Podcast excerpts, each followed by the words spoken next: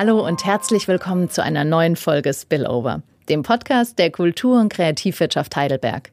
Ich bin Susanne Weckauf und ich freue mich, dass ihr wieder mit dabei seid. Meine heutigen Gäste sind Julia Knopp und Max Damm, beides Regisseure, Produzenten und Inhaber der Filmkombüse. Und anders als jetzt vielleicht erwartet, geht es in der heutigen Folge zwar um deren Werdegang und Gründung, doch es geht noch um viel mehr. Denn die beiden verlassen für ihre Projekte ihre Komfortzone, lassen sich mit Haut und Haaren ein und was dabei entsteht, sind pure Begegnungen, authentische Werke, mit denen sie verbinden möchten. Was genau dahinter steckt und wie die beiden Filmemacher ihrer Leidenschaft nachgehen, das hört ihr jetzt in einer neuen Folge Spillover. Aus kreativen Ideen wird Zukunft gemacht. Ich sag Spillover, was sagt ihr? Gut. Gilt das dem Podcast oder dem Spillover? Das äh, beides, würde ich sagen. Sehr gut. Und du, Julia? Ich sag ähm, gegenseitige Bereicherung, um zu erreichen. Sehr schön. Dann sage ich herzlich willkommen an Julia und an Max. Würdet ihr euch gern erstmal vorstellen oder ich würde gerne wollen, dass ihr euch vorstellt? Wer darf anfangen? Julia? Ja, also mein Name ist Julia, wie jetzt gesagt. Ich bin gerade 40 Jahre alt geworden und ähm, habe mit Max zusammen die Filmkombüse jetzt seit 2017, mhm. eine Filmproduktionsfirma. Hauptsächlich für Dokumentationen, Dokumentarfilme, neuerdings auch Dokuserien. Und ähm, seit wenigen Monaten sitzen wir wieder mit der Firma im schönen Heidelberg und ähm, ja, sind ganz happy, dass wir wieder zurück sind. Sehr schön. Ich möchte einmal kurz einhaken. Du hast Doku-Serien so betont, weil jetzt Serien im Kommen sind oder also war das eure eigene Idee oder eine Anfrage oder? Nee, also betont, weil einfach das für uns schon was Neueres mhm. war. Also wir haben davor meistens so 30-minütige, 60-minütige Filme gemacht, einzelne. Und jetzt sind wir im Prinzip äh, schon zum zweiten Mal Hersteller einer Doku-Serie gewesen. Und das ja, ist gerade ganz gefragt, äh, gerade so in den Mediatheken mhm. natürlich angekickt durch die ganzen Streamer, die mhm. da so im Seriellen äh, richtig vorpreschen. Und ja, jetzt sind wir auch mit dabei. Auf diese Serien gehen wir auf jeden Fall noch ein. Jetzt darf aber erstmal der Herr der Runde sich Vielen vorstellen. Dank. Ich freue mich sehr, hier, hier sein zu dürfen. Ähm, ich bin Max, ich bin 34 und bin Regisseur, Produzent, keine Ahnung, Filmemacher, sage ich immer eigentlich. Mhm.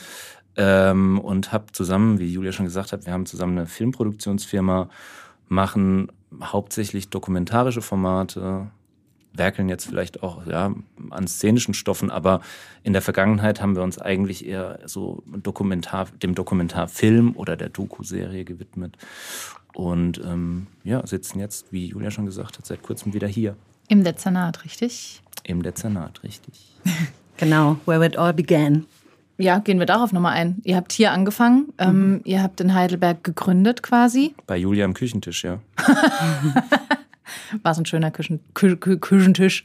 Ja, so Eiche, eigentlich ganz äh, ganz stabil, sage ich mal. Ein Stabiler gutes, Tisch, gutes ja. Fundament, äh, um da eine Firma mhm. aufzubauen. Ja. Ähm, wie kamt ihr drauf? Ihr habt ja beide, ihr kommt ähm, aus dem Journalismus hauptsächlich und habt dann beide, ähm, ich weiß nicht, aus der gleichen Motivation heraus, bei dir war es die Leidenschaft, Julia, dass du gesagt hast, oh, ich möchte nochmal Film studieren. Ja, also wir haben beide so einen relativ ähnlichen Hintergrund, glaube ich. Wir haben so ganz klassisch im Lokalen, also bei der Zeitung angefangen.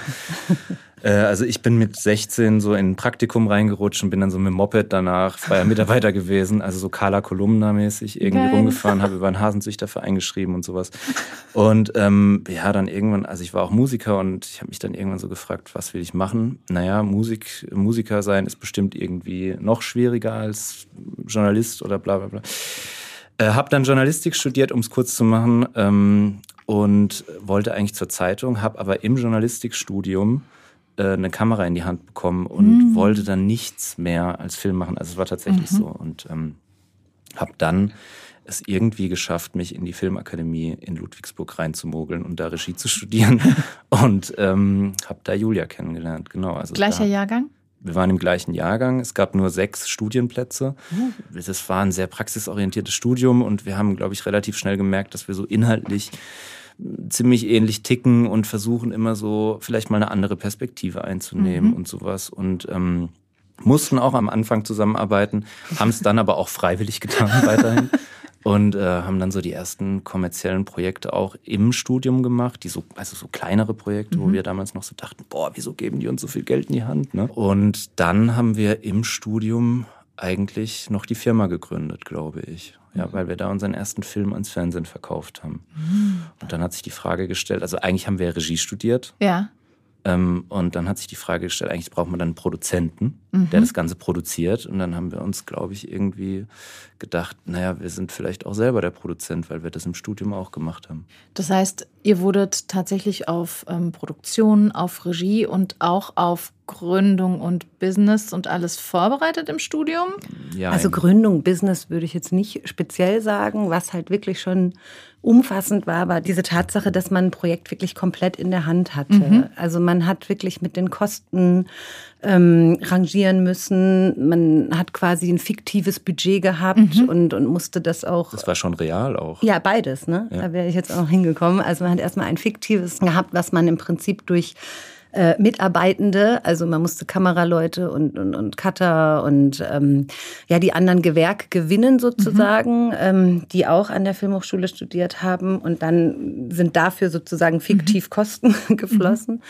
Mhm. Und ähm, dann hatte man aber auch reale Budgets, die man dann für Reisekosten, was weiß ich, Requisiten, ja. andere Dinge, was man braucht oder Aufwandsentschädigungen für ProtagonistInnen ähm, ausgeben konnte. Und das hat schon, finde ich, so einen Grundstein gelegt, mhm. dass man sich ähm, zugetraut hat, einfach zu sagen, okay, wenn mir jetzt jemand einen Batzen X in die ja. Hand gibt, weiß ich zumindest, was kann ich denn ungefähr dafür kriegen. Und dazu kam, dass ich ähm, vor der Filmakademie äh, im ZDF, also und auch währenddessen dann noch, aber ähm, schon seit 2010 im ZDF gearbeitet habe und da auch so erste äh, Tuchfühlung zu externen Produzentinnen ähm, halt gehabt habe, wo ich auch so ein mhm. bisschen so die Marktpreise kennengelernt mhm. hatte. Also mhm. ich wusste dann schon, so viel kostet ungefähr ein Kamerateam beispielsweise. Und ich glaube, so alles zusammen hat uns schon darauf vorbereitet, dass wir es uns zumindest überlegt haben, mhm. weil wir dann auch äh,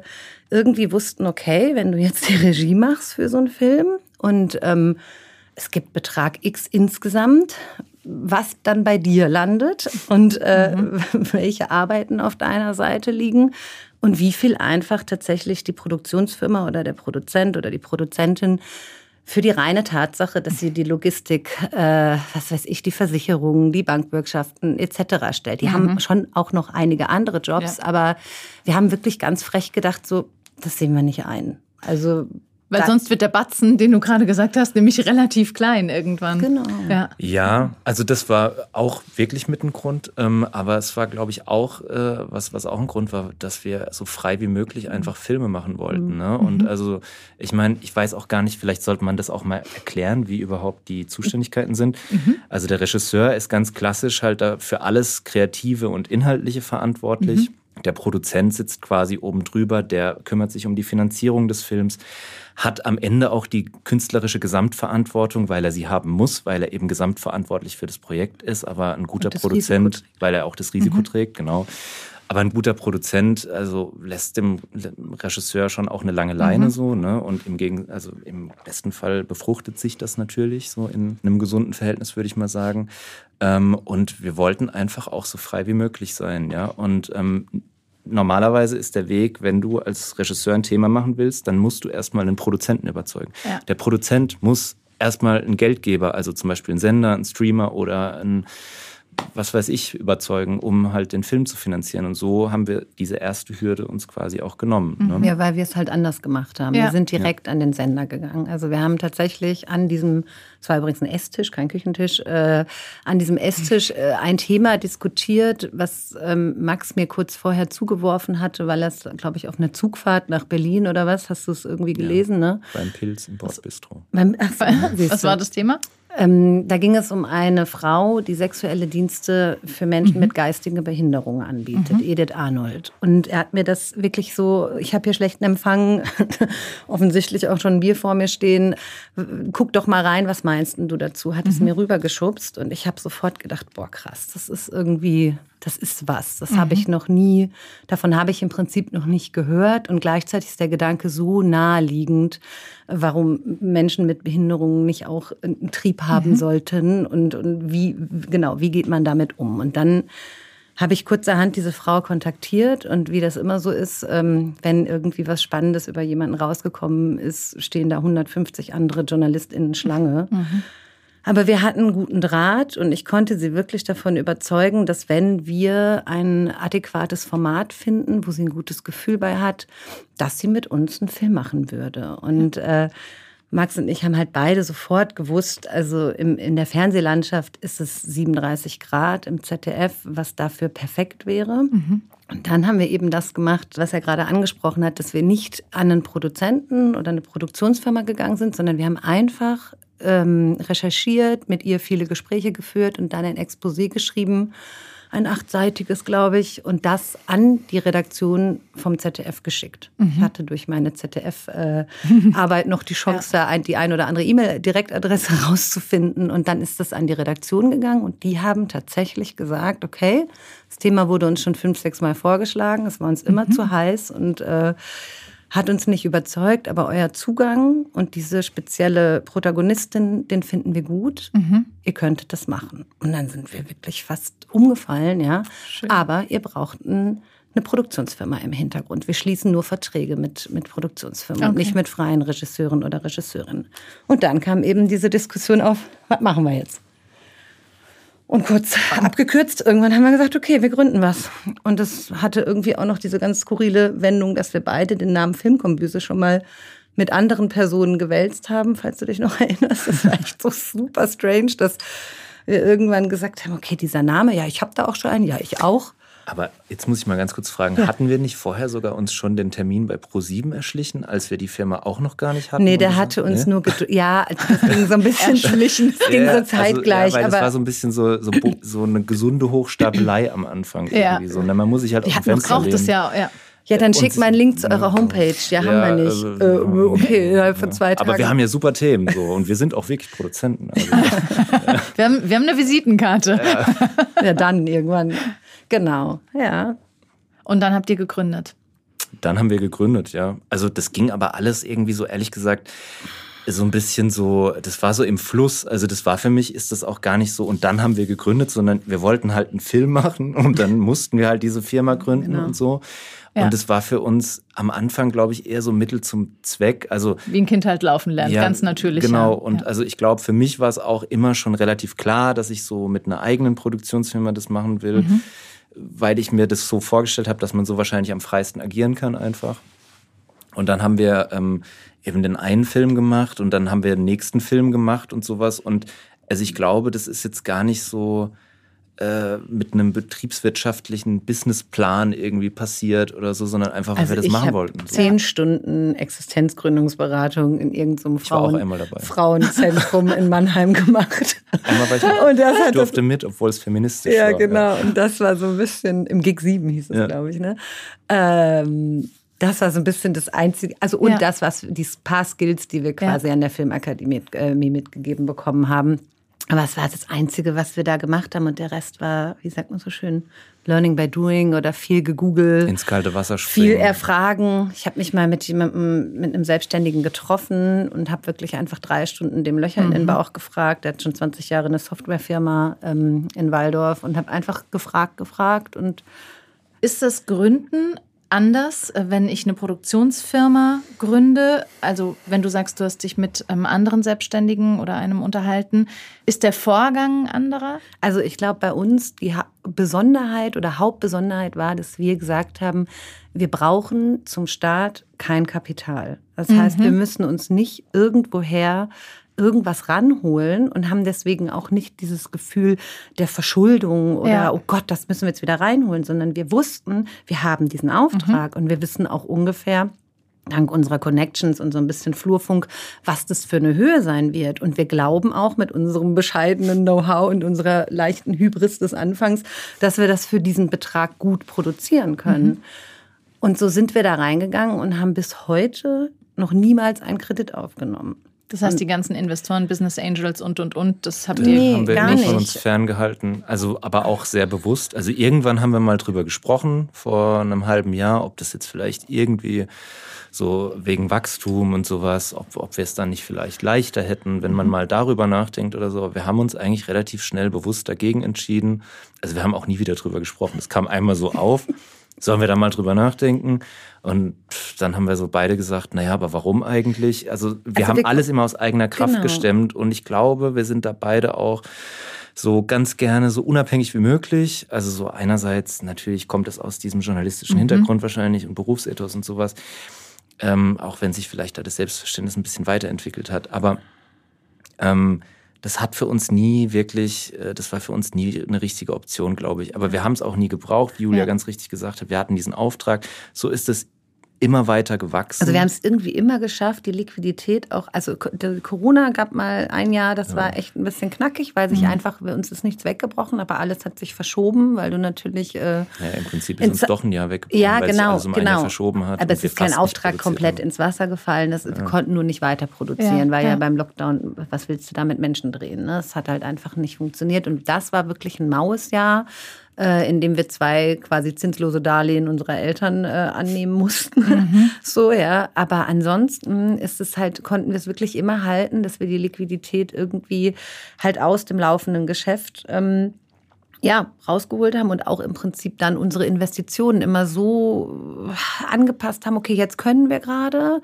Und irgendwie dadurch, dass wir halt zu zweit sind, auch immer so ein bisschen äh, gleitend, sage ich mal, wenn der eine gerade eine Kreativphase mhm. hat oder mal ja ein bisschen Pause braucht, hat der andere halt geguckt, dass was reinkommt oder hat gerade einen Auftrag gemacht. Und das hat irgendwie weiß ich nicht, mit ein bisschen Bauernschleue oder alles zusammen, vielleicht einem Gefühl für die Sache und eben dem, was wir dann doch, wahrscheinlich doch mehr an Know-how hatten, als wir es selbst manchmal so dachten, ist mhm. das so, schlittert das seit mhm. wie viel? Sieben Jahren, oder? Sieben? 2017. Nee. 2017. Es sind sechs, sechs, sechs, sechs, sechs Jahre. Ja. ja. Ich dachte gerade irgendwie, wir haben 2024. Ja.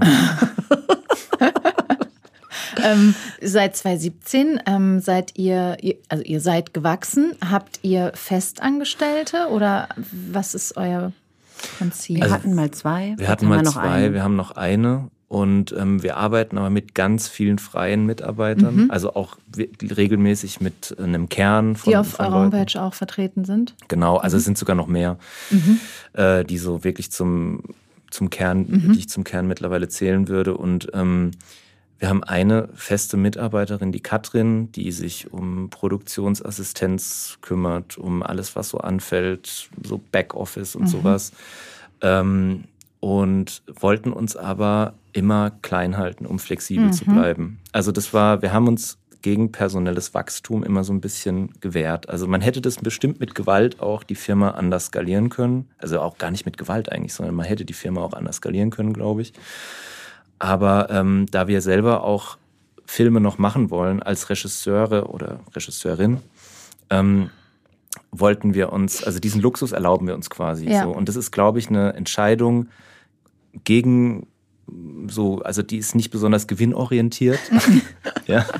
Also wenn es nur ums Geld gehen würde, dann würden wir einfach gucken, dass wir die Firma irgendwie hochskalieren und irgendwie hochpedern und äh, also auch personell und das äh, weiß ich nicht, ähm, weil so sind wir natürlich trotzdem irgendwann an einer Umsatzgrenze. Ja? Genau. Also, ja. Du, du bist halt einfach in so einer Situation irgendwann, jetzt machen wir es mal beispielhaft, gerade im Fernsehbereich. Wir haben in dieser Corona-Zeit, da sind wir auch dankbar, dass wir es da konnten, ein Format gemacht äh, oder für ein äh, Format produziert, das hieß, heißt Rundum gesund. Mhm. Klassische Einspieler, fünf Minuten. Wir haben Galileo gemacht eine Weile.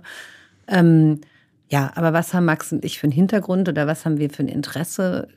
Wir wollen in den Dokumentarfilm, wir sind im Dokumentarfilm mhm. auch oder im Dokumentarischen ausgebildet worden, nicht nur für fünf Minuten.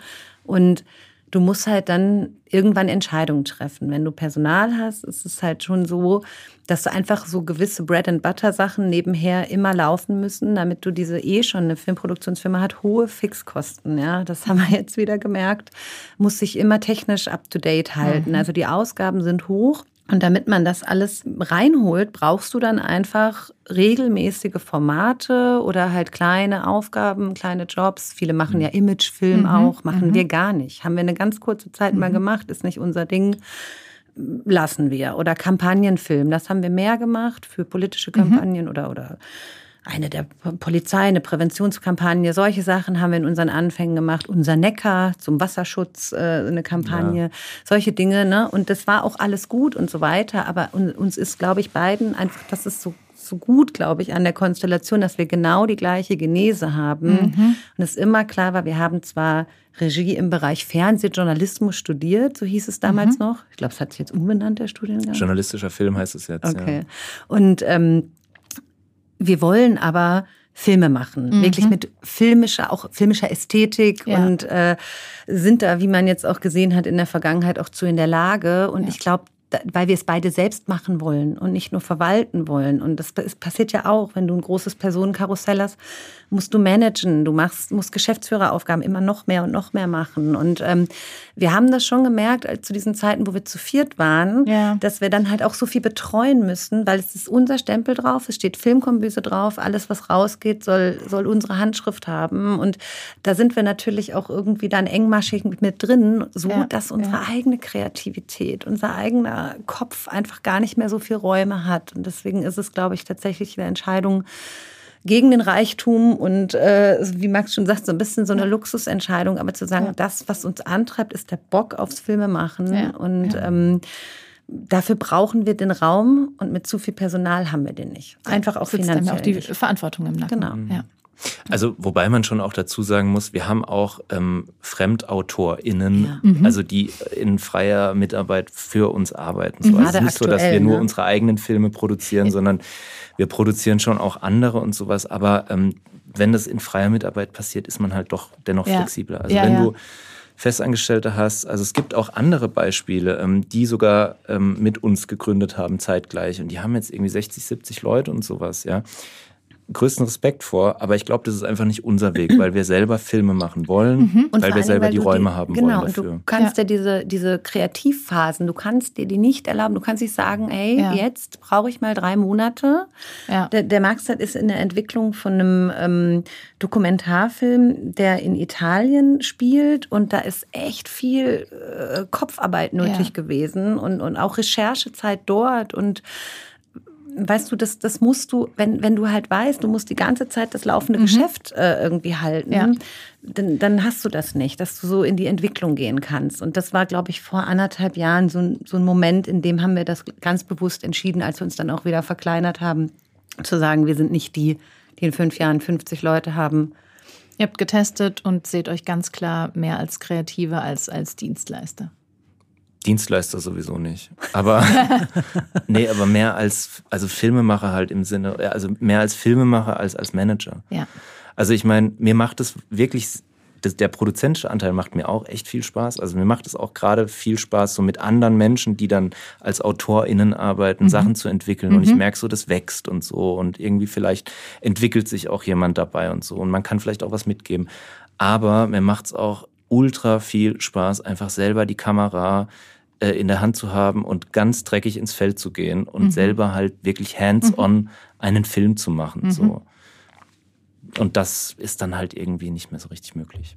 Wie ist denn der Standort Heidelberg? Weil wir sind jetzt keine Großstadt. Ich meine, wenn man nach Berlin geht, da gibt es äh, einen Haufen Produktionsfilmen. Da braucht man sich vielleicht auch erstmal sein Equipment nicht kaufen, weil man sich an der nächsten Ecke leihen kann. Ähm, die Möglichkeiten haben wir hier das in Heidelberg. hier schon auch. Okay, das kann man hier auch. ja. ja, es gibt einen ganz tollen Filmverleih ja, hier, ne? Also wirklich okay. einen richtig guten. Grüße an Jörg. Ja. so, die Info äh, ist aus meinen Zeiten, da weiß ich noch in Berlin an jeder Ecke und ja. Nein, aber du hast natürlich recht. Ähm, du hast natürlich recht, also du hast in Berlin natürlich viel mehr Gewerke sitzen. Also mhm. Gewerke, sprich Cutter, Tonmänner, Tonmenschen, äh, Kameramänner und Frauen. Ähm, du hast äh, ProducerInnen da sitzen, ja, du hast äh, Filmverleiher an jeder Ecke und also auch, kannst vielleicht auch für andere Preise dort leihen. So, das ist vielleicht der Unterschied, ne? Weil äh, das richtige Filmbusiness, also ich meine jetzt ohne das jetzt abwerten zu wollen, aber ich meine jetzt damit nicht Imagefilm, nicht Werbung, ja. sondern halt Filme äh, das ist hier halt quasi nicht vertreten. Also es gibt hier irgendwie so vier Produktionsfirmen, glaube ich, fünf Produktionsfirmen in der Region. Ich glaube, das ist so das Ding. Wir haben halt auch wirklich tatsächlich, wir sind immer also es ist ja bei uns gut gelaufen, seit wir gegründet haben und wir sind immer so voll mit allem. Wir haben, mhm. glaube ich, noch gar keinen richtigen Überblick. Das kommt jetzt so nach und nach. Also mhm. unsere letzte Serie, die Drags of Monum und so ein paar Branchentreffen und, und Veranstaltungen haben uns da schon noch mal anders vernetzt jetzt irgendwie, finde ich. Aber davor also wir haben natürlich sehr, sehr viel äh, Synergien mitgenommen aus dieser Filmhochschulzeit. Ja. Und das ist bis heute so, dass die meisten Menschen, mit denen wir arbeiten, dort mit uns studiert haben. Von vorher nicht, von euren journalistischen Arbeiten? Also bei dir? Nein. Okay. Also ich hatte jemanden, einen Kameramann, mit dem habe ich ganz, ganz viel gemacht. Der hat sich aber mittlerweile anders orientiert aus dieser Fernsehzeit. Katrin Füller, doch. Also ja, ein, zwei, drei wahrscheinlich mhm. schon. Aber es gibt halt schon echt, also wir sind selbst im Fernsehbereich speziell, mhm. weil wir jetzt... Ähm, nimm mal ZDF Zoom, ZDF Zeit oder Monitor, was auch immer, oder die Story, die klassischen Fernsehreportagen, ja. die sehen visuell meistens anders aus als das, was wir machen. Ja. Ja. Dementsprechend können das auch nicht unbedingt die gleichen Leute drehen oder schneiden, so, sondern es, es kommt immer dieses, dieser filmische Ansatz bei uns mit rein, diese, ähm, dieser besondere Wert auf Ästhetik und auf Bild und da geben wir mhm. uns für den Doku-Bereich auch wirklich sehr, sehr viel Mühe und gehen extrem viele, auch unbezahlte Extrameter, damit das alles so aussieht, wie es aussieht.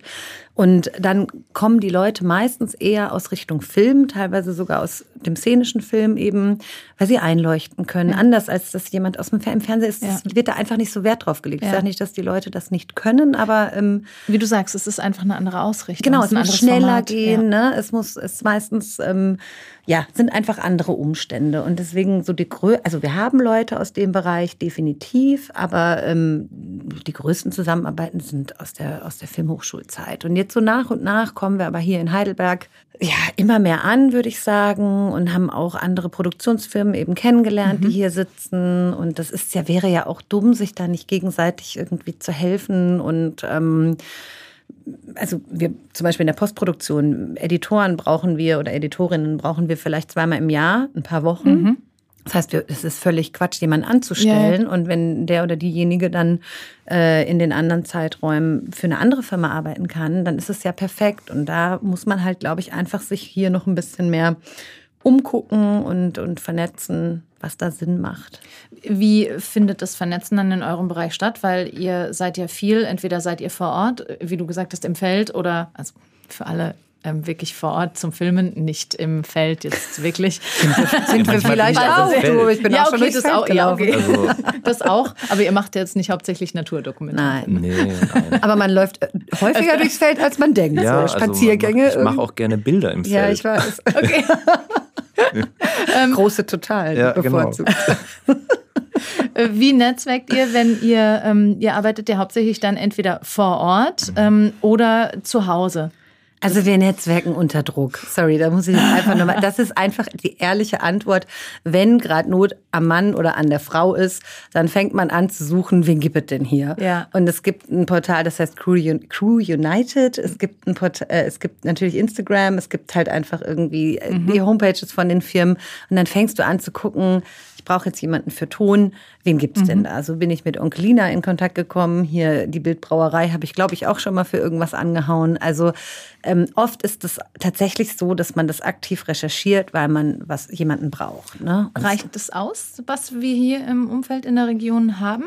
Oder nein. geht es über die? Ganz ehrlich gesagt, nein. Also vielleicht. Was wir kennen halt. Zumindest nicht, nicht für unsere Bedürfnisse. Ja. Mhm. Also so, weil ähm, wie ja, die sind das, ja auch immer gebucht. Ja, die, also es ist halt, ja, also viele sind immer und gebucht und dann, also wenn du zum Beispiel einen Film, für, also einen Cutter für einen Film willst, ja, dann hätte ich gern auch oft einen, der halt nicht nur irgendwie Tasten drückt, sondern der halt dramaturgisch vielleicht auch ein bisschen diesen Film mit auf den, also mhm. da was mit reingibt, so, ja. ja. Und jetzt, ähm, also sind wir mal ganz ehrlich, und das soll jetzt um Gottes Willen nicht arrogant klingen, aber das kann halt auch nicht jeder. So, ja, und es will ja, auch nicht. Und es will auch nicht jeder. Ja, also ja. es gibt auch Leute, die haben einfach da gar keinen Bock drauf. Und es ist schon auch, also ich will jetzt nicht sagen, dass du Film studiert haben musst, um Film zu machen. Das wäre totaler mhm. Quatsch. Mhm. Aber ich merke schon, dass ich ähm, mit den Cuttern aus dem Studium oft auch eine andere Basis habe oder so. Mhm. Also ich habe schon auch andere tolle Cutter, die ich jetzt mittlerweile kennengelernt habe und sowas. Aber sowas muss man halt auch mal gemacht haben, um es dann vielleicht äh, gut zu machen beim zweiten Mal Aber oder so. Ich finde das auch vollkommen ja. legitim. Es ist ja das ein Beispiel, das jeder kennt. Man geht Klar. nicht zu jedem Arzt. Man sucht sich seinen Arzt ja auch. Also, also ich muss glaube, eine gemeinsame Sprache und ich finde das äh, in jedem Business. Und du bist ja auch geprägt von dem, was du, was du vorher gemacht hast. Und viele, ja. die dann mit uns arbeiten, sind so ein bisschen verwundert teilweise, mhm. weil es halt auch jetzt gerade im Fernsehbereich, äh, ist es gar nicht unbedingt gewünscht. Ja? Da soll mhm. dann jemand, der an der Kamera ist, die klassischen Bilder machen. Ja, mach bitte da nochmal Schnittbilder und dann filmt er kurz Hände ab oder alles ab, was er da noch so, so äh, findet und sieht. Und ansonsten muss es schnell gehen, knackig sein. Und der Autor oder die Autorin hat ihre, äh, ihre oder seine Vorstellung von dem, was, was da zu drehen ist und gibt das vollständig vor. Natürlich haben wir auch immer eine Vorstellung und ein Konzept. Aber genauso wie Max es jetzt im, im Bereich Schnitt gerade gesagt hat, ist es halt bei mir auch ganz extrem mit den Kameraleuten, dass ich unbedingt möchte, dass das ein Austausch ist. Und deswegen bei uns heißen die auch eigentlich eher Bildgestalter und möchten auch äh, im Abspann, auch wenn das deutsche Fernsehen das nicht so zulässt und es immer wieder in Kamera umbenennt, aber so mhm. genannt werden, mhm. weil die wirklich Bild gestalten. Also wir machen uns ein visuelles Konzept vorher. Ja. Wir machen uns da wirklich, wirklich äh, um die ganze bildliche Gestaltung Gedanken. Und dann musst du auch ein Gegenüber haben, der das der da Bock drauf mhm. hat. Und äh, viele sind, glaube ich, dann gerade auch im Schnitt überrascht, wie oft wir sagen so, ja, was sagst du dazu? Jetzt lass uns das mal diskutieren. Ist die Erzählung gerade überhaupt stringent? Ja. Und dann denkt, also jemand, der sonst aus dem normalen, gerade Beitragsfernsehbereich kommt, der wird nicht gefragt. Ja. Und der ist ja. völlig verwundert, warum er, und manchmal natürlich auch überfordert, ähm, warum er jetzt was sagen soll. Und ich glaube, das ist halt einfach bei uns schon speziell und es kristallisiert sich jetzt aber über die Jahre so langsam raus und deswegen kommen wir auch mhm. immer wieder auf die gleichen Menschen zurück, mit wem wir da gut arbeiten ja. und wer da auch Chancen drin sieht, eben auch den Einsatzwille hat, weil es ist halt einfach manchmal etwas aufwendiger. Aber ich finde, wir haben da mittlerweile wirklich eine gute Basis. Aber das Netzwerk kann natürlich nie groß genug sein. Ja. Ähm, bevor wir darauf zu sprechen kommen, äh, warum es bei euch, warum eure Werke anders aussehen als im Fernsehen ähm, und was ihr macht, würde ich gerne noch mal drauf eingehen, ob ihr vielleicht jungen ähm, Gründenden was mitgeben könnt. Machen. Sich also trauen. Machen, einfach machen. Und äh, vielleicht auch, also natürlich sollte das schon Hand und Fuß haben, was man da so vorhat, aber gar nicht, also die Sachen nicht so zu zerdenken, sondern eher machen das meiste ergibt sich auf dem Weg. Man sollte sich vielleicht schon vorher mal Gedanken drüber machen, wie sich das Ganze dann trägt finanziell und so, äh, damit man jetzt nicht unbedingt äh, auf der Straße landet oder so. Aber mhm. also, wenn man was macht, worauf man wirklich Bock hat und was man, also wo man natürlich auch merkt, dass man im besten Fall ein bisschen Talent für hat, das setze ich mhm. jetzt mal voraus.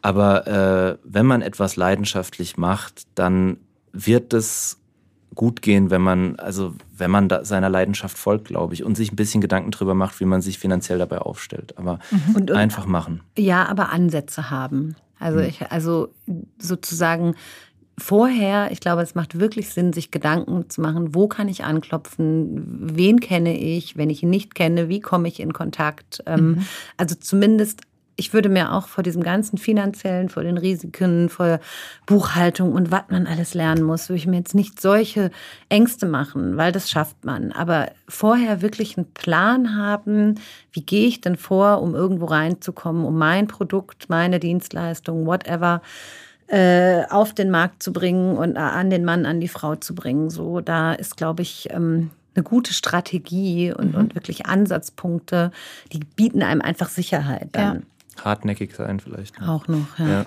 Und Absolut. vielleicht auch, also am Anfang sich nicht zu schade zu sein, halt viel Dreck zu fressen. Ja. Schadet auch nicht. Und nicht sofort nach dem großen Geld greifen. Ja. Weil ich glaube, das ist auch wirklich so ein ja. völlig, also man wird halt nicht, also das ist ganz lange, harte Arbeit. Du wirst nicht sofort Steven Spielberg. Nein, und du wirst auch nicht nach äh, sechs Jahren sofort schweinereich. Ja. Im Gegenteil. Also wir können gut leben, wir können davon leben. Ähm, aber das ist in unserem, also vor allen Dingen im Kreativbereich, glaube ich, auch eine falsche Motivation. Mhm. Also ich weiß nicht, vielleicht gibt es Sparten, in denen das gut geht, aber ähm, wir machen das nicht fürs Geld. Ja. In Was? erster Linie. bisschen schon auch. Bisschen so. Na, man, muss ja von, man muss ja irgendwas essen. Genau. Ja. Was waren denn eure größten Learnings? Oder was würdet ihr anders machen? Boah, jetzt müssen wir nachdenken erstmal. Also ich meine, es klingt jetzt mal so ein bisschen platt oder irgendwie, aber also ich glaube, also ist jetzt nicht so, dass ich mir denke, um Gottes Willen, das würde ich anders. Nee. Mhm. Also es gäbe bestimmt auch einen anderen Weg, wenn man so zurückschaut, aber ich finde eigentlich ehrlich gesagt, so alles, wie es gelaufen ist, ist ganz gut gelaufen. Es ist jetzt nichts irgendwie komplett schief mhm. gegangen oder so. Und ich finde, wir haben uns aus allem wieder gut befreit. Also man, es gibt so diesen, es gibt so dieses Fernseh-Bullshit-Bingo irgendwie. Also zum Beispiel, wenn man sagt, wir haben die Kuh immer vom Eis geholt. ähm, warum steht sie eigentlich auf dem Eis? Ja. Und ja, was sagt Ahnung. das eigentlich? Keine ja, Ahnung, warum kommt Kai aus der Kiste? Ich weiß es nicht. ähm, Als eine Alliteration ist. Nein, ich, also ich, ich würde es eigentlich nicht anders machen, weil aus, auch aus allem, was wir vielleicht falsch gemacht haben, haben wir irgendwas gelernt, haben es dann wahrscheinlich versucht oder ich glaube versucht, beim nächsten Mal besser zu machen. Punkt. Also ich würde nichts anders machen. Das, das kann ich so super. ganz klar sagen, weil ich glaube, wir haben keinen großen, großen Fehler bisher gemacht. Das, dafür spricht einfach, wie das alles läuft und wo wir heute stehen. Und ähm, wir sind die meiste Zeit zufrieden mit dem, was wir machen und wie wir es machen. Ähm, und, und die Learnings sind halt einfach, aber natürlich ganz breit. Also du ja. äh, musst immer wieder dich hinterfragen, neu lernen. Ich finde, am allermeisten jenseits des reinen Geschäfts auf der zwischenmenschlichen Ebene, zwischen uns, aber auch zu unseren Mitarbeitenden, weil das sind so heftige Jobs, die wir machen. Also ich habe es schon mal irgendwie, glaube ich, bei Instagram in so einem ganz theatralischen Post einmal rausgehauen, dass mein längster Drehtag bei 38 Grad 19 Stunden war. Und ähm, das ist wirklich so, dass man halt echt heftig zusammensitzt, zusammensteckt mit seinem Team und da durch muss. Und es gibt auch kein, ja, wir brechen das jetzt ab, weil es muss bis zuletzt gedreht werden und im Kasten sein. Ja. Ähm, und genauso ist es im Schnitt. Ja, du verzettelst dich manchmal so, du rennst in so viele Richtungen im Schnitt. Es, es gibt echt harte Phasen, in denen du denkst, oh, das ist alles Kacke, was wir hier machen, ja. Und dann, dann musst du dich zusammenraffen und irgendwie da gemeinsam irgendwie dran arbeiten und was du da dann mit deinen Leuten zusammen lernst und dir erarbeitest. Mhm. Deswegen kommt man auch, glaube ich, immer wieder auf die zurück, mit denen man dann schon mal einmal durch was durchgegangen ist. Und was wir beide auch jetzt so ähm, als Inhaber und Inhaberinnen und in unserer Kommunikation, in unserer Unterschiedlichkeit, auch menschlichen Unterschiedlichkeit, in der Führung von so einem ganz kleinen Laden und dann immer wieder mit dem, ja, es mit dieser Aufregung von ja auch großen öffentlichen Projekten, ne, ja. das ist bei uns ja schon speziell, dass das immer wirklich eine, ich meine, die Berührerinnen haben jetzt bei YouTube fast drei Millionen Leute gesehen in der äh, vom ZDF veröffentlichten Version und davor war sie schon mal mit dreieinhalb Millionen auf YouTube gestanden und hatte eine Quote von äh, über 1,5, glaube ich. 1,7, glaube ich. Also mhm. das sehen wirklich Menschen und das ist natürlich für einen selbst extrem, also nicht nur ein Job, sondern extrem ja. emotional. Ja aufreibend und da im Miteinander sich äh, gut zu verständigen, offen ehrlich zu sein, gute Kommunikation zu finden und immer wieder so ein bisschen Standortbestimmung zu machen und zu sagen, so, was ziehen wir uns jetzt raus, was ziehen wir uns aus dem letzten Projekt oder was auch immer. Das ist, glaube ich, da passieren die größten Learnings, würde ich sagen. Und beim Filmemachen selbst natürlich auch, ja. man lernt nie aus, ja, niemals. Der Spillover schlechthin. Filme machen. Ja. Ähm, für alle, die eure Filme jetzt noch nicht gesehen haben oder nicht sehen, weil wir ja hier jetzt nur hören, was, warum sehen eure Filme anders aus als Fernsehen? Was macht eure Filme besonders? Darf ich da ganz kurz vorher was sagen, ja. weil das jetzt so oft so ein bisschen so angeklungen ist.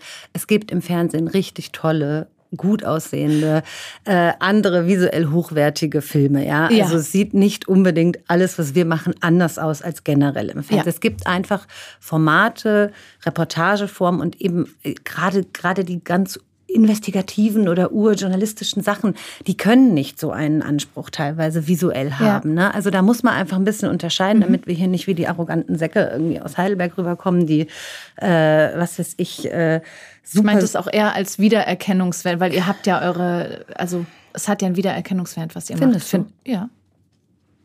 Ja von dem, was ich jetzt. Kann man sich, glaube ich, gar nicht so in die Distanz bringen und das so wirklich. Warum, also nur warum? vorweggeschoben halt. Ja, einfach, ja. Ne? Wir sind in, da in höchstem Respekt, absolut. Genau.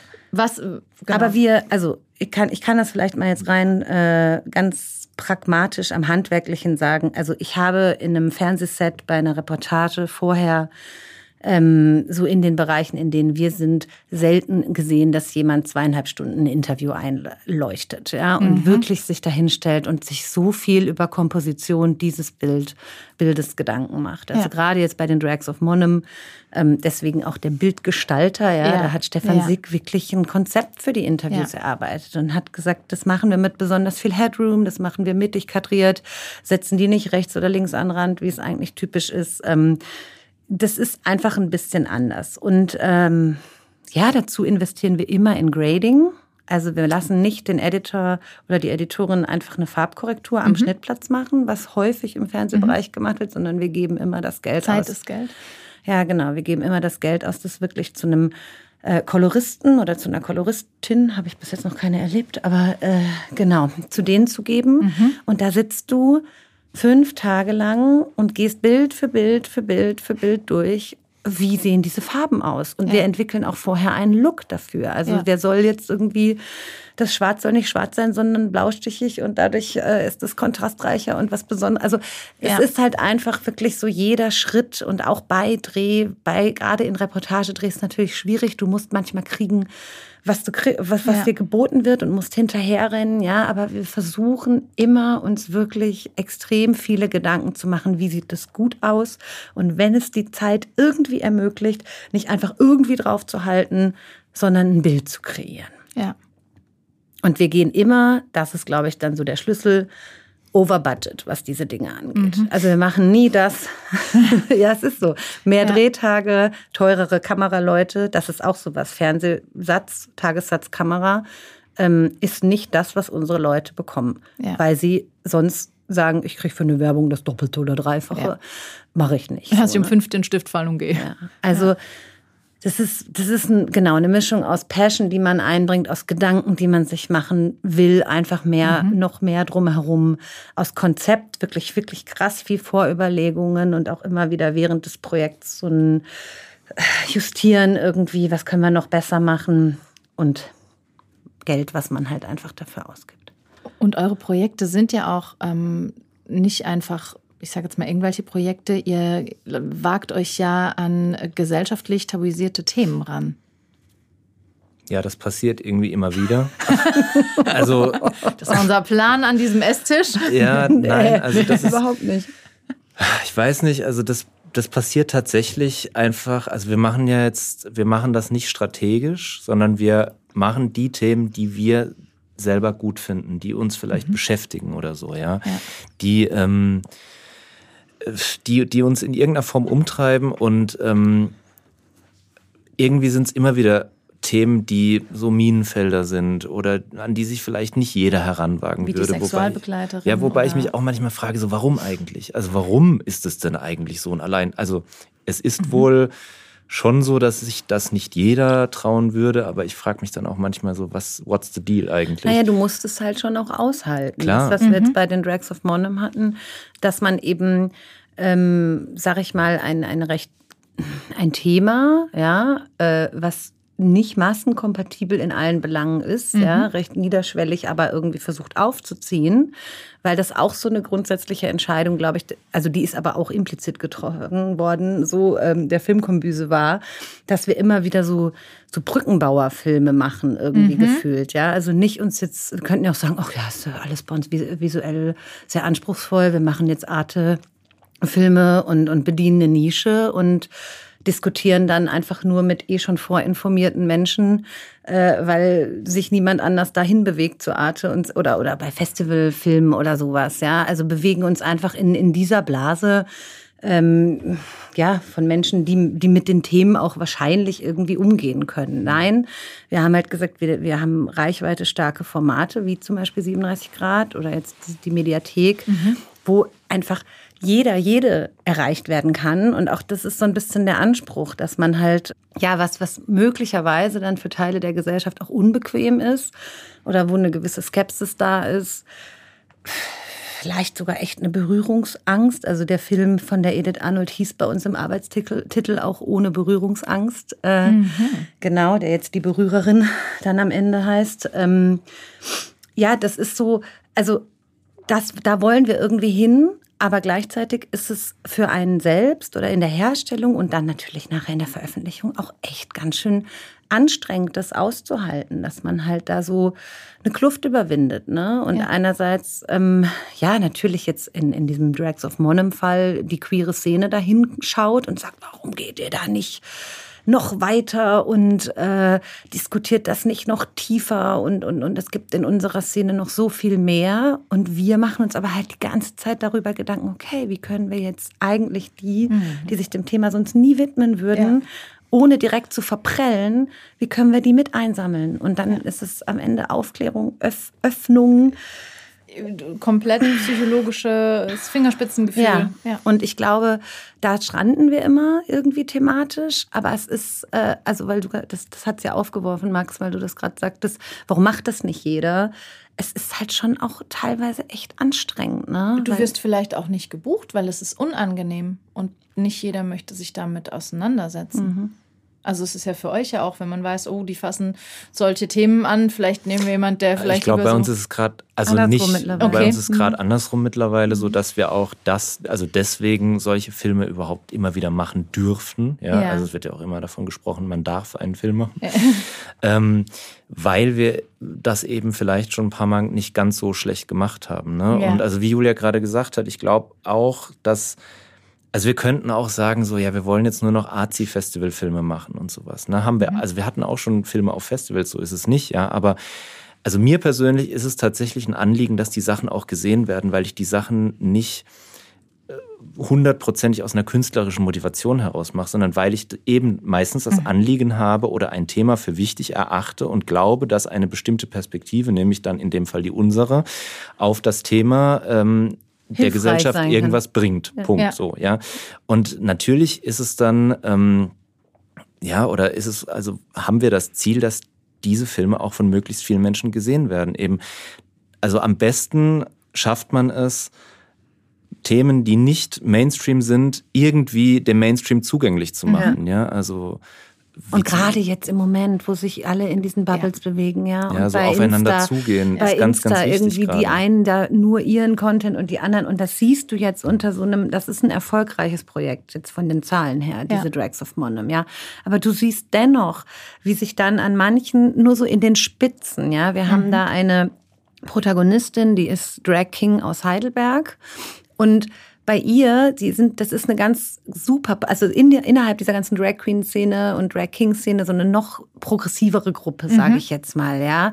Also die sind wirklich, also mit ihrer Sprache, mit ihren Inhalten, also da ganz, ganz weit vorne. Und da ist jetzt mal wieder so ein kleines Snippet irgendwie veröffentlicht worden von ihrem Thema Kinderwunsch mit ihrer Partnerin und äh, da klagt sie auch so ein bisschen an, warum ein lesbisches Paar das so äh, erklären muss, immer, ja. wie sie das vorhaben und so weiter. Und sofort siehst du, hey, hier wird's ein bisschen spitzer, mhm. noch kontroverser so. Ja. Und da ist in den Kommentaren was los. Ja.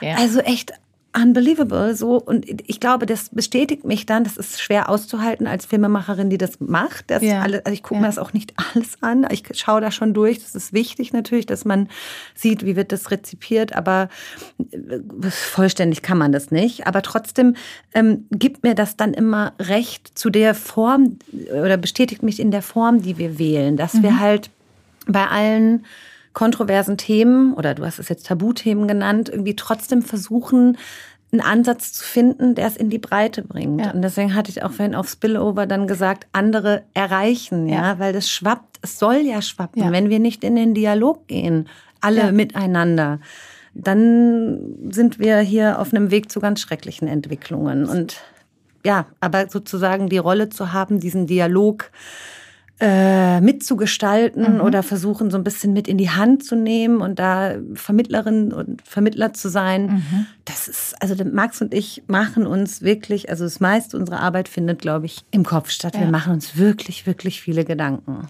Das ist äh, therapeutisch, was ihr macht. Also manchmal schon. Ja. Also ist in Interviews wird das auch oft dann danach von den Protagonisten und Protagonistinnen ja. gesagt. Nee, Ach, sagen, ihr seid die Therapeut. Ja, ja. ja. Nein, also das ist ja auch natürlich äh, ein wahnsinnig äh, intensives Verhältnis, das man ganz oft mit ProtagonistInnen eingeht.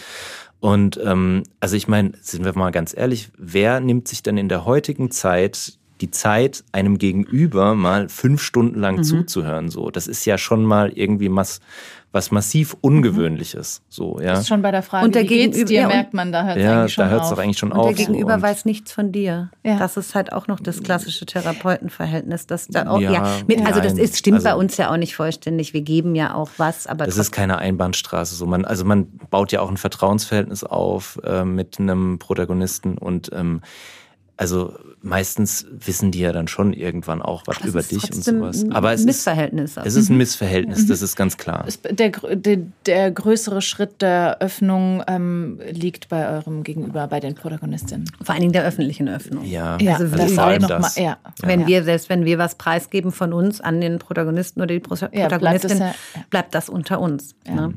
Und ähm, das ist schon sehr das ist auch eine massive Verantwortung. Verantwortungsvoll. Genau. Also so, ne, ähm, das, weil, also es ist krass, so teilweise kriegt man irgendwie von ProtagonistInnen so das halbe oder sogar ganze Leben so in ja. die Hand gegeben, so und kann damit dann irgendwas machen. So, Formal. das ist schon krass eigentlich. Also wir, ne? wir schützen so, auch da wirklich ähm, vor ja. sich selbst. Ich glaube aber, dass wir uns dieser Verantwortung auch durchaus bewusst ja. sind. Und es gab auch noch nie einen Fall, dass äh, eine Protagonistin äh, irgendwie massiv unzufrieden war oder so. Mhm. Oder wir. Also wir uns, machen äh, Fehler. Es gibt natürlich. einfach, das kann ich dir jetzt auch mal klarstellen. Ich habe jetzt in der Doku zum Beispiel in der Serie äh, die Protagonistin als Scheidungskind betitelt und ihre Eltern waren nie verheiratet. Sie ist ein Trennungskind. Also mhm. es passieren uns natürlich auch Fehler, ganz ja. klar, mir.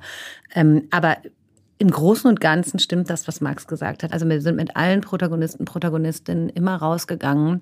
Und das ist ein sehr, sehr bereichernder Kontakt gewesen. Mit, ich stehe mit fast allen noch in Verbindung und haben da nie, also manche sind, das ist schon krass, wie wenn du dich dann jetzt bei der Serie zum Beispiel zwei Stunden 40 lang auf einer Leinwand siehst die ganze Zeit. Also es ist schon manchmal, glaube ich, ein bisschen schockig, aber ich bin noch nie rausgegangen und habe von jemandem dann gehört, ey, wie habt ihr mich dargestellt? Ja. Oder was, was, was ist das denn da? Sondern im Gegenteil, eine Person, ähm, die hat mir sogar dann ein Jahr später, da gab es einen Konfliktpunkt und ein Jahr später dann äh, in einem Telefonat gesagt, dass das so richtig was angestoßen hat mhm. in der mhm. persönlichen Entwicklung noch und so. Also ja, das ist ganz, ganz, ganz intensiv.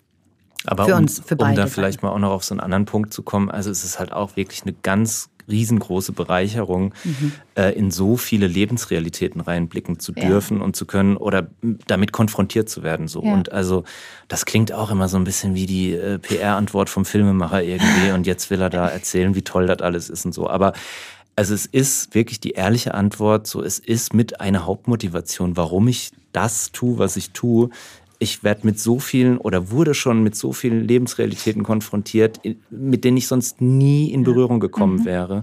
Und das ist so eine massive Perspektiv- und Horizonterweiterung. Das ist wirklich, also das ist wirklich ein Riesenschatz einfach mhm, so, ja. Und ähm, irgendwie, also ich kann auch nicht damit aufhören. Nee, und das ist ja das, warum Menschen Filme gucken oder Dokus ja. gucken, weil ja. sie genau darin Einblick bekommen. Ja. Und so saß ich mit 16 Jahren vor 37 Grad und hat mich halt irgendwas wahnsinnig berührt und ich habe gedacht, boah toll, wie, wenn man sowas herstellt, ja. Mhm. Und heute mache ich selbst und habe noch viel, viel, viel mehr Einblick in diese verschiedenen Lebensrealitäten und da nimmst du immer ganz, ganz viel draus mit. Ja, das ist wirklich Wahnsinn. Und ich habe nicht hab gegendert vor zwei Jahren oder vor anderthalb Jahren. Ja, ja also. Versuch es jetzt wirklich zu beachten. Ne? Ja. Also du gehst immer mit mit irgendwas raus. Ihr entwickelt euch weiter mit jeder Begegnung. Klar, Absolut. das Eben. macht massiv was mit ja. dir. Jeder Film, also ich meine, bei uns ist vielleicht auch ein bisschen, ja, also nee, oder weiß ich gar nicht, aber ich glaube schon, dass wir uns immer mit Haut und Haar so den Projekten verschreiben.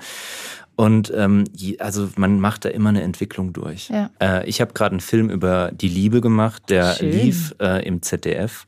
Und ähm, also der Film heißt Wie wir lieben wollen, der ist in der Reihe 37 Grad gelaufen. Mhm.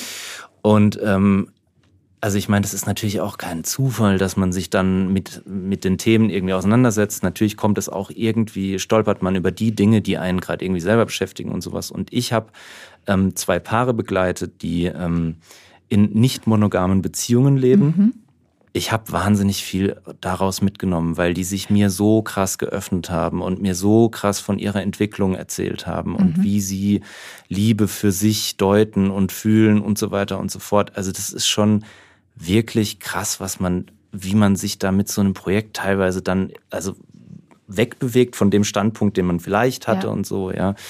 Und das ist halt einfach, ähm, ja, das ist schön. Also wir gehen da immer ganz offen rein. Das ist auch so ein Grundsatz, dass wir echt so eine so eine offene Recherchehaltung haben einfach. Aber du, ja, du, das ist wirklich heftig, wenn man dann rückblickt, wo, wo die Entwicklung ja. hingegangen ist. Aber das würde ich, also jetzt äh, offene Recherchehaltung würde ich, glaube ich, auch, wenn wir jetzt ein Spiel, also wenn ich jetzt einen Spielfilm schreiben würde, dann wäre das, glaube ich, genau das Gleiche. So, das hat gar nicht unbedingt was mit diesem journalistischen Hintergrund mhm, zu tun irgendwie, sondern ich glaube, das ist einfach eher so in uns angelegt. So ich wollte auch gerade sagen, es ist ja. was Charakteristisches. Es wirkt ja auch einfach wie ein Dominoeffekt. Ihr macht ein Projekt, da nehmt was mit und es, ihr kommt auf ein nächstes Projekt und da ergibt sich immer, da schwappt immer was Neues äh, in euch über und in neue Projekte. Klar, also ich glaube, uns fällt es auch nicht schwer, uns mit den Dingen auseinanderzusetzen. So, also ich, es ist, glaube ich, meistens eher so, dass wir uns ja. eh mit irgendwas auseinandersetzen und dann entwickelt sich daraus halt ein Projekt oder Julia erzählt mir was oder ich erzähle ihr was und dann äh, sagt der andere was dazu ja. und ja dann. Also ich glaube, das ist auch das, was uns so eint, dass wir einfach an, an gesellschaftlichen Entwicklungen, an dem, was abgeht hier bei uns äh, auf der Welt, in diesem Land, mhm. äh, dass wir da einfach ein, ein, großes Interesse haben und uns auch jetzt privat, ja, jenseits des Filmemachens, als Menschen einfach ja. sehr mit auseinandersetzen und auseinandersetzen würden, auch wenn es diesen ganzen Job nicht gäbe.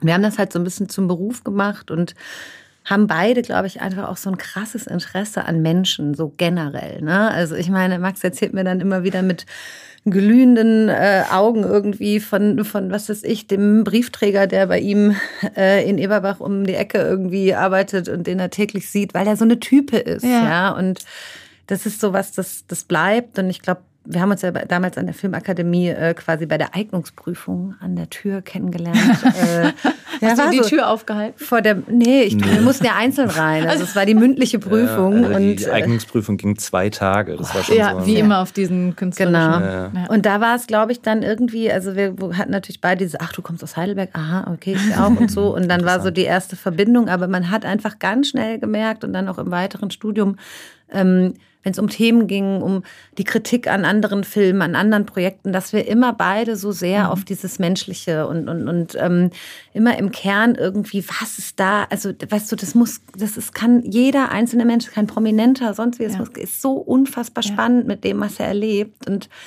im Fernsehgeschäft hast du ganz oft auch diesen Satz so, das hatten wir schon hundertmal oder so, mhm. ja, das braucht man nicht. Und da sind wir zum Beispiel da auch beide, haben dann richtig gemerkt, wir sind voll frei davon, ja. weil ganz viele Dinge halt irgendwie ja, vielleicht schon ganz oft erzählt wurden, aber halt nicht so. So da wie, steckt vielleicht auch was anderes Richtig, dahinter. so wie wir es sehen oder mit dem besonderen Zugang oder dem Ansatz. Oberflächlicher vielleicht auch. Ja, und deswegen ähm, ja, ja, versuchen wir das dann einfach auch. Also beispielsweise ein Film übers Alter, der Rest ist Glückssache, den ich mal gemacht mhm. habe. Voll langweilig, äh, irgendwas über Alter haben mhm. wir schon mhm. hundertmal gehabt. Ja, haben wir an 37 Grad sind es losgeworden dann, ähm, weil es um Zufriedenheit im Alter ja. ging und die Frage, wie wie werden denn bei all den Gebrechlichkeiten, die man so hat und bei ja. äh, im Angesicht des Todes und so, wie, wie, wie halten Menschen das, dass sie zufrieden ja. sind? So. Und plötzlich hast du einen anderen Ansatz und dann ist auch sowas ja. spannend. Ich glaube, am Ende ist es auch manchmal ganz einfach äh, und man kann eigentlich alles erzählen und äh, also der Protagonist oder die Protagonistin äh, merkt immer, wenn man ein ehrliches Erkenntnisinteresse hat. Ja. Ja, ja. so. Und äh, wenn man da sitzt und wirklich da ist und dem Menschen zuhört, dann kommt dabei immer irgendwas raus, was eine gewisse Nähe hat, glaube ich, so und dann und spannend man, ist und spannend ist Einfach so spannend und ist. Menschen und ja. Leben sind spannend. Das so, Vertrauen, das ist wie äh, ja, bei dem Wie geht's, wenn es ja, da schon aufhört. Easy as that. Ja, ja. So. Haben wir ein bisschen verlernt. Ja, also ich meine, wir sind ja auch irgendwie komplett reizüberflutet die ganze Ja, Zeit mit ja. äh, und hier und wir müssen noch das und keine Ahnung und ähm, vielleicht haben wir es ein bisschen verlernt, ja. Wir haben, ja, weil wir die, also im, in meinem Umfeld, ich kann das natürlich auch nicht generalisieren, man hat die Zeit zum einen nicht mehr dafür und wenn ich es über WhatsApp oder Instagram, ich habe dir doch heute Morgen gezeigt, was ich gefrühstückt habe, dann wollte ich mich mit dir doch nicht mehr unterhalten, quasi überspitzt gesagt. Ja, es ist halt alles wahnsinnig schnell und es passiert wahnsinnig viel und äh, ja, auch diese WhatsApp-Kommunikation und so, klar. Ja. Also vielleicht finden- ist es auch, vielleicht ist es auch gerade deswegen irgendwie so ein bisschen besonderer in der jetzigen Zeit. Ich weiß es nicht. Also ich habe halt auch das Gefühl, es finden halt einfach wirklich weniger Begegnungen statt. Also Ja. du hast halt einfach eben, ich weiß, das ist so ein völlig überstrapaziertes Wort, aber ich nehme es trotzdem immer wieder, diese Blasen, ähm, ja, wo sich je, wo jeder halt in seinem Kosmos ist. Und ähm, wenn du es mit einem Film schaffst, da irgendwie Begegnungen zu erreichen, so Ja. von Menschen, die sich sonst nicht mehr weder im Social Media noch äh, in der Realität irgendwie wirklich begegnen würden. Oder wenn sie sich begegnen, erst recht nicht in den Dialog gehen, dann hast du echt, glaube ich, schon viel gewonnen. So. Wo begegnen wir uns dann auch selbst? Ist das nicht die Basis auch davon? Also uns selbst zu begegnen, äh, um die Möglichkeit zu haben, auch mit anderen in Begegnungen zu finden? Ich glaube ja. Also Ja. ich glaube schon so. Also ich würde es vielleicht mit anderen Worten jetzt sagen, aber so, ich würde es unterschreiben. Ja. Also so, ich glaube, dass also man erstmal bei sich sein muss, um Ja. halt einem anderen überhaupt wirklich begegnen zu können. Ja. So, ne? Ja. Und ich meine, also natürlich ist es wahnsinnig schwer, jetzt in jeder Sekunde seines Lebens vollkommen bei sich zu sein. Hehrer Anspruch, aber ähm, das ist auf jeden Fall eine Voraussetzung, glaube Aber ich. das ist auch wirklich was, was unsere gemeinsame Zeit, also ich meine, ich war ja schon älter dann, als wir gegründet haben. 30? Nee, Quatsch, noch älter, ne? Was haben wir jetzt gesagt? 6, 34 war ich. So alt wie du jetzt bist, Max. ähm, aber also was, da hatte ich mich schon ziemlich gefunden, so, ne? Also da war ich ja auch irgendwie, ich habe ja auch in der Zeit, bei der Zeitung angefangen und dann Radio und dann eben diese Zeit beim Fernsehen. Ich habe hab ja auch schon einen Weg hinter mir gehabt, äh, schon ein Studium hier in Heidelberg, Germanistik und Sport, abgeschlossen gehabt und so. Also ich habe schon viel da irgendwie gefunden gehabt von mir. Aber ich muss sagen, diese Zeit in der Filmkombüse jetzt und, und auch unsere Auseinandersetzung und diese heftigen Filme und Filmprojekte, auch schon an der Uni, die haben meine Identität echt noch mal so krass geformt einfach auch, ne? Also was man sich da einfach auch für sich selbst rauszieht und eben das ist eine Begegnung immer wieder Ja. mit dir selbst, Ja. wenn du dich in Interviews oder auch du hast ja auch Konflikte mit den Protagonisten und Protagonistinnen. Du gehst so ins Eingemachte, so in die Tiefe. Einer will vielleicht abspringen, was auch immer, ja, du Ja. bist ja in ein du bist so eingespannt in so solchen Projekten. Ähm, da musst du, da musst du dich immer wieder im Spiegel ansehen und dich fragen, okay, bin ich da jetzt aufrecht? Wie bin ich da reingegangen? Moralisch, ethisch Ja. ist bei uns ganz, sind ganz große Themen immer. Haben wir da, ist das alles okay, wie wir das machen, wenn wir das einer Öffentlichkeit erzählen? Ähm, haben wir da alles bedacht? Äh, und eben, wo sind auch Psychologien auf der anderen Seite, die da nichts zu suchen haben? Die da einfach, wir haben so, lassen so viel aus Filmen raus, weil wir entscheiden, das hast du uns gezeigt, das tut aber nichts zur Sache. Und dies, genau, diese Auseinandersetzung mit sich selbst, so, die macht schon echt viel für die Identitätsfindung. So. Ich glaube, ein Interview also ist auch immer nur so gut, wie man, wie, also wie, wie gut, das kommt doch, ich krieg's gar nicht mehr zusammen, Entschuldigung. Interview ist immer nur so gut, wie der Interviewer in dem Moment ist. So, ja, also wenn du nicht bei dir bist, wenn du nicht im Moment bist, ja, und wirklich das deinem Gegenüber auch signalisierst, dich nicht einlassen kann. dich sondern- nicht einlässt auf das, was da gerade passiert, also völlig im Moment bist, dann wird das Interview scheiße. So, Punkt. Hörst du ja auch einfach nur halb zu. Vielleicht. Genau. Und also ich glaube, dass da drin ein ganz großer Schlüssel liegt einfach in dem, was wir tun, dass man sich Ja. eben einlässt auf sein Gegenüber. Ja, und dass man eben in allen Bereichen, schließt sich vielleicht so ein bisschen der Kreis, also wirklich diese Bereitschaft hat, so für sich selbst auch in die Tiefen zu gehen, Ja. weißt du? Also, dass man das nicht als einen Job einfach irgendwie abfrühstückt, sondern, und das ist ja auch einfach in, in der Kreativbranche bei fast allen so. Ja. Das ist nicht einfach ein Job, wo ich um 17 Uhr nach Hause gehe und äh, mir keine Gedanken mehr mache, sondern ich habe schlaflose Nächte, weil ich darüber nachdenke, ist das jetzt der richtige Erzählung? Stellen wir diesen Menschen wirklich richtig dar oder müssen wir nicht noch was anderes drehen? Muss ich aus dem nicht noch was anderes rauskitzeln?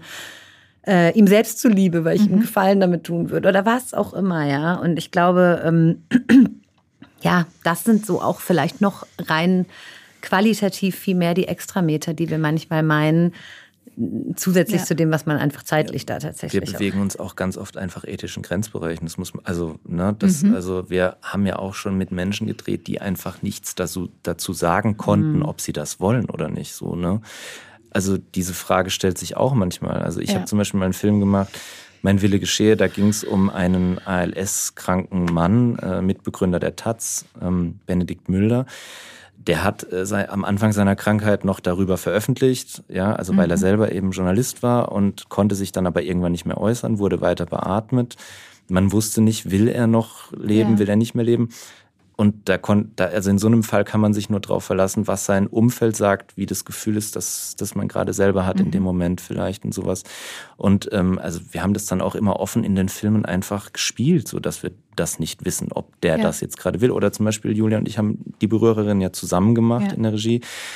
Da haben wir auch mit Menschen mit Behinderung gedreht, die uns nicht sagen konnten, ob sie jetzt ja. gefilmt werden wollen Verbal. oder nicht. Ja. Verbal das zumindest halt nicht, ja. Thema, aber ja. da hat man dann irgendwie oder haben wir versucht, in dem Moment zu fühlen, ob da eine Ablehnung stattfindet oder nicht und ja. wie die Menschen uns gegenüber dann in dem Moment waren. Und haben uns halt auch krass vorinformiert bei genau. Eltern, genau. äh, Pflegern, Pflegerinnen, was, wie man das interpretiert zum Beispiel, ob da jetzt mhm. Ablehnung da ist oder, also ich das, das, wurde ja auch viel diskutiert. Darf man sowas? Kann man den, den Tim hieß er, heißt er, im Film ich habe da in dem Moment keinen einzigen Zweifel gehabt, dass das in Ordnung ist für ihn, ja. Und das die, muss man ja auch für sich dann so eine gewisse Stärke haben, irgendwie mhm. in so einem Moment, also bei allem gewissenhaften Vorabklärungen und, und wirklich ethisch-moralischen Überlegungen, die man treffen kann, dann auch da rein zu vertrauen. Ich fühle da jetzt was ja. und das fühlt sich komplett auf ganzer Linie gut an. Er signalisiert mir was, auch wenn er es mir nicht verbal ausdrücken kann. Ja. Wir machen das jetzt. Ich wollte gerade sagen, dafür ist es ja auch unerlässlich, für das, wie ihr arbeitet oder wie ich euch jetzt auch begreife, dass ihr offen seid, euch selbst neu zu begegnen, weil wenn ihr was mit einem schlechten Gefühl oder ich habe gar nicht erst ein Gefühl, weil ich mich nicht einlassen kann, äh, machen würdet ähm, in diesen Grenzbereichen, das könnte euch ja hinterher das Genick brechen. Dann würden also, wir es nicht äh, machen. Genau, wir wenn wir kein Gefühl hätten ja, oder also, so. Ja. Also wir haben auch schon Sachen nicht gemacht. Ja. Also weil wir dabei dann vielleicht auch ein schlechtes Gefühl hatten ja. oder wie auch immer oder also äh, da findet sehr viel Auseinandersetzung statt und dann muss man natürlich irgendwie so ein bisschen abwiegen. Ist vielleicht jetzt die Geschichte so wichtig oder mhm. das also öffentliche Interesse sagt man dann so mhm. groß, ja. Ja. Und dass man das dann trotzdem halt macht und hinnimmt, dass man ja. vielleicht auch eine Fehlentscheidung treffen kann, so gut vielleicht das Gefühl auch sein mag oder wie auch immer, aber das kann man ja nie absolut wissen. Und du ist es aber was anderes, was ich auch meinte, mit wenn du hinter dir selbst stehst und das gemacht hast und dann ist es vielleicht, sagen wir mal, eine Fehlentscheidung. Genau. Äh, dann ist es ganz anders zu tragen. Kannst du ja, auch Glaube ich auch, ja. ja. Wow. Ich könnte da auch Stunden jetzt noch weiter besprechen. Ich merke schon, das interessiert dich. Ja, da kommt die Therapeutin durch. Ne? ähm, ich frage aber ähm, Richtung Zukunft mal. Gibt es was, was euch unter den Nägeln brennt, wo ihr sagt, oh, das würde ich gern noch, weil ich meine, wie groß ihr wachsen wollt oder nicht, ich würde sagen, das haben wir abgehandelt. Mhm. Also thematisch haben wir, glaube ich, immer so viele Ideen. Also es gibt eine ewige Themenliste und dann springt man da auch so ein bisschen hoch und runter. Manchmal ist es ja auch so, findet man was total spannend und dann plötzlich kommt das eh gerade als Thema so hoch, dann bist du übersättigt davon und willst es doch nicht mehr. Also so, also ich glaube, dass so der Pool ist unerschöpflich, sage ich mhm. immer so. Es ist so immer die Frage, welcher Zeitpunkt, was, mhm. wann, was passt so. Ne? Ich bin jetzt erstmal ähm, durch mit der Doku-Serie, zumindest was jetzt so äh, das nächste Projekt angeht, weil es war wirklich echt heftig und anstrengend, alleine in Alleinregie. Ähm, ich habe eine vierjährige Tochter, äh, 50 Drehtage zu stemmen Puh. und 80 Schnitttage fast und halt wirklich mit äh, sieben ProtagonistInnen auch immer wieder die ganze Absprache und so. Also es war ein Mammutprojekt, deswegen würde ich jetzt gerade äh, nicht noch wieder so, so mhm. in diese großen Längen gehen, sag ich mal, 90 Minuten okay, 60 Minuten okay, aber nicht unbedingt was Serielles, weil dramaturgisches Erzählen auch nochmal eine ganz eigene ja. Kiste ist und anstrengender ist irgendwie. Ne? Ähm, ich, es ist halt immer die Frage, wie viel verrät man? Hört uns jetzt jemand und macht dann direkt den Film über, über das, was ich sage? Also wir haben Themen im Kopf. Ne? Wir haben ja schon gesagt, Max hat ja. was in, in Italien irgendwie. Mhm. Also vielleicht gibt es mal einen internationalen Film von der Filmkombüse. Gab es bis jetzt auch mhm. noch nicht. Ähm, ich werde definitiv ein 37-Grad-Projekt jetzt als nächstes machen, äh, zeitnah, weil einfach das ist so unser mhm. Dauerläufer, ähm, dieses also, Format. Das heißt, was euch unter den Nägeln brennt, ist alles schon in Mache oder umsetzbar? Du, ja, das ist, ist wie die, die Filmkombüse also. schlittert ja schon immer. Und ich glaube, so dieses mhm. eine so äh, uh, unter den Nägeln brennen äh, ist dann, wenn man drin steckt irgendwie. Okay. Aber ich habe jetzt nicht, ich weiß nicht, du hattest es vielleicht immer so ein bisschen mit dem Spielfilm so, mit einem Spielfilm, aber ich habe jetzt nicht so das mhm. große Fernziel, wo ich, ja. ich um, ja. finde es also gut, was, ein, was so passiert. Ein so ein Thema, das mir gerade unter den Nägeln brennt, ist tatsächlich so, also Migration nach Europa, mhm. so ähm, aufgrund aktueller Entwicklungen so. Das mhm. ist ja jetzt aber auch nichts, was sich jetzt erst seit gestern abzeichnet. Und was uns, glaube ich, also oder mir, ich glaube aber auch dir, Julia, unter den Nägeln brennt, ist generell eben Bubbles zu überwinden. Und mhm. ähm, also das ist ein Thema, das uns immer wieder beschäftigt. Das steckt in allem immer wieder drin. Äh, also wir, es ist ja jetzt auch ein offenes Geheimnis, es finden immer mehr, also es bilden sich immer mehr Bubbles, es findet immer mehr Distinktion statt. Und ähm, wir haben so immer das Gefühl, dass also immer weniger aufeinander zugegangen wird. Ähm, witzigerweise war ich äh, vor anderthalb Wochen auf einer Veranstaltung in Berlin, da hat der äh, unser Kanzler Olaf Scholz auch genau das richtigerweise gesagt und sich an Medienschaffende, ja, hat er, mhm. äh, gewandt und hat gesagt, äh, äh hier eine pluralistische Medienlandschaft ist mhm. wichtig und sorgt doch mal bitte für ein bisschen mehr aufeinander zugehen und sowas. Mhm. So, aber ich glaube, das ist, das ist was, was mich irgendwie so ein bisschen umtreibt irgendwie. Also, wir haben auch mal eine Doku-Serie gemacht, die hieß Deutschland, die hat sich mit der Stadt Landkluft äh, genau. beschäftigt. Genau. Mhm. Ja, da haben wir einen, äh, also ich hoffe, äh, David verzeiht mir, aber erfolglosen Indie-Musiker irgendwie äh, durch die deutschen Provinzen gepeitscht. Und ähm, haben ihn äh, in die Metzgereien und Kuhställe des Landes geschickt irgendwie, ne? Und haben geguckt, was passiert denn, wenn ein Typ in so einem äh, Hipsteranzug irgendwie äh, plötzlich beim Bauer auch unangekündigt im Stall steht, so, ja.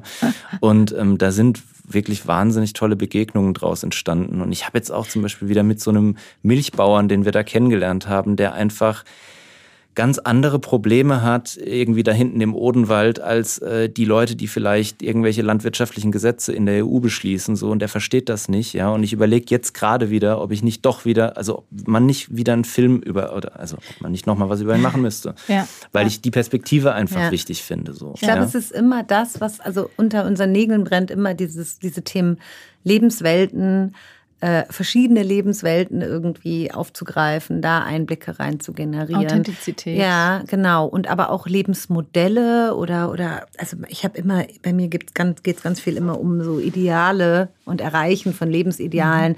Lebenswelten, Lebensmodelle, Lebensideale.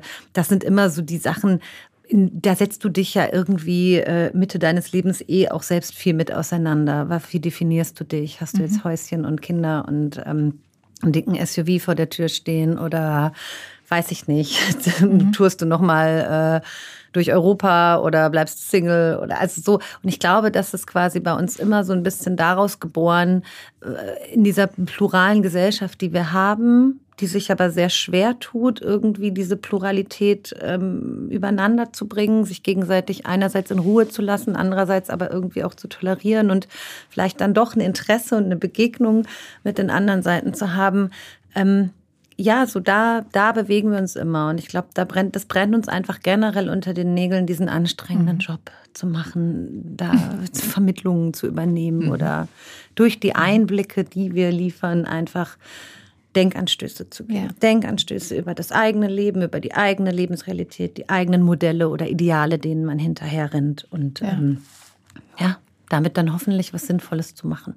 Wir kennen nicht Anna Starr. Nee. Ich bin sehr froh drum. Vor allen Dingen freue ich mich sehr über unsere Begegnung. Mhm. Ähm, für mich auch sehr bereichernd. Danke. Auch wenn wir Stunden weiter quatschen könnten, würde ich abschließend sagen, gibt es was, was euch noch auf dem Herzen liegt, was ihr gerne mitgeben möchtet? Ganz vieles, aber das sprengt, glaube ich, den Rahmen.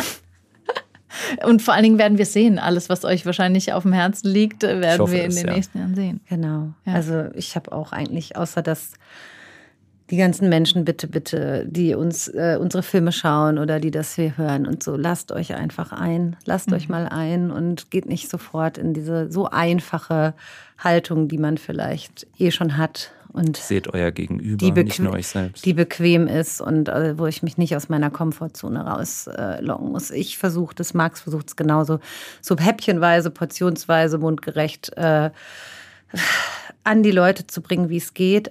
Aber man muss sich einlassen natürlich. Ne? Und wenn man nur Häme und Hass und äh, weiß ich nicht, Reaktionen bekommt, dann ist es auch wirklich, also das muss jetzt auch mal zum Abschluss hier gesagt werden, erschreckend, was das für eine Auswirkung auf Medienmachende hat. Ja, also ähm, es wird sich einfach durch diese Macht der Rezipienten und Rezipientinnen immer weniger getraut, ist unser Gefühl. Und das, was wir machen, fordert schon echt eine große Portion an, jetzt nicht Mut ist ein großes Wort, aber auf jeden Fall an, Kra an Kraft vor allen Dingen, ja, an Kraft und Ach, da gibt's halt auch eine ganz große andere Seite, die könnte es auch einfacher machen, indem sie sich halt vielleicht mal dreimal überlegt, was sie da jetzt schreibt. Es ist keine oder- Einbahnstraße, Ja, es ist ein genau. Dialog und ich Ja. glaube, das ist was, was wir oft Ja, und ein vergessen. sinnvoller Dialog und vernünftiger Dialog ist auch immer in Ordnung. Also Respektvoll wir vor sind allem, wirklich auch ganz kritikfähige Menschen, behaupte ich mal. Also das haben wir in den Schelten im Studium gelernt, wenn wir es nicht schon vorher konnten, ja. Ähm, also das ist gar kein Thema äh, äh, zu diskutieren und so weiter. Aber die Art und Weise, die übt wirklich einen Druck aus. Und wir hatten jetzt zum Beispiel noch nie einen Shitstorm, glaube ich, oder? Kann ich mich jetzt nicht erinnern. Aber wir spüren die Angst auf den anderen Seiten. Und Ja. ein öffentlich-rechtlicher Rundfunk ist so angekratzt, wird diskutiert, ob wir ihn brauchen. Hallo, wo kommen wir hin, wenn wir den Bildungsauftrag des öffentlich-rechtlichen Rundfunks nicht mehr hätten? Ja, also es ist jetzt auch mal hier am Ende, weiß gar nicht, wo das gerade herkommt, aber vielleicht aus dem letzten halben Jahr, was ich erlebt habe, ein Ja. flammender Appell dafür, einfach vielleicht ein bisschen nachzudenken, bevor man in die Diskussion geht. Ja, finde ich ein wunderbares Sprich äh, Sch- Ja, auch ein Schlusswort. schönes Sprichwort. Schlusswort. Nein, die, Ja. haben wir die Kuh vom Eis, oder? Ja, richtig. Kam aber wie Kai aus der Kiste kam. völlig, völlig. Ein Spillover. Es ist aus mir gespillovert. Richtig. Der ganze Tisch ist schon ges Jetzt, also, voll. Okay, ekelhaft. Ich glaube, jetzt sind wir, jetzt sind wir durch. Ich danke euch ganz herzlich. Gleichfalls vielen, vielen Dank für die Einladung. Vielen War Dank. unser erster Podcast. Sehr schön. Thank you